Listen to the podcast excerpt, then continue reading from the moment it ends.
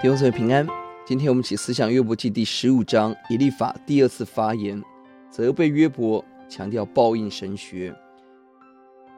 这一章开始第二回合的辩论，以利法仍以自己的年龄、灵异经验、智慧为主要的诉求，强调善恶必有报应，而要约伯认罪。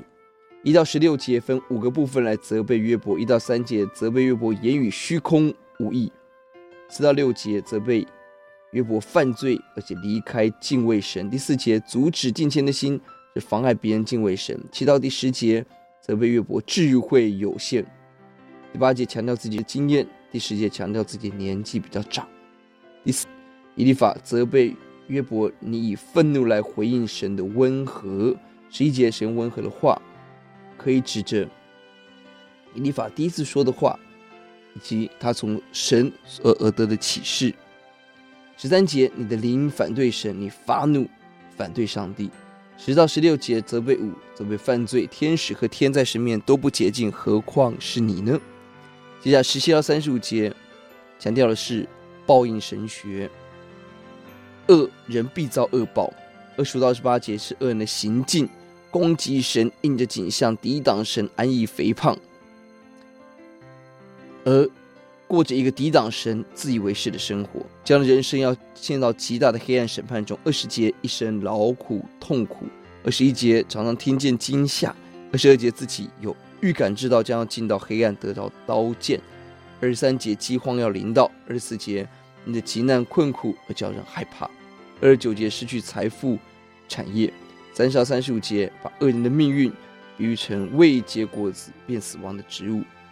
早逝是恶人所得的报应。三十节无法离开黑暗，神审判刑罚的火焰要临到他。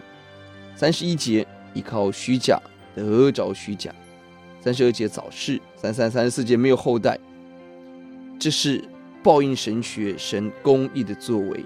但小心，把它放在约伯的身上就有偏差。第八节要解，你曾听见神的密旨吗？你还将智慧独自得尽吗？以利法这里再一次以自己的神秘经验、秘旨的领受来夸口。注意，人的夸口常成为自己的盲点，从一个角度来解读，失去了完整看事情、下判断的能力。以利法夸口自己的经验，他所说的是正确的，他的经验跟骄傲就使他无法接受约伯的抗辩，而论断约伯。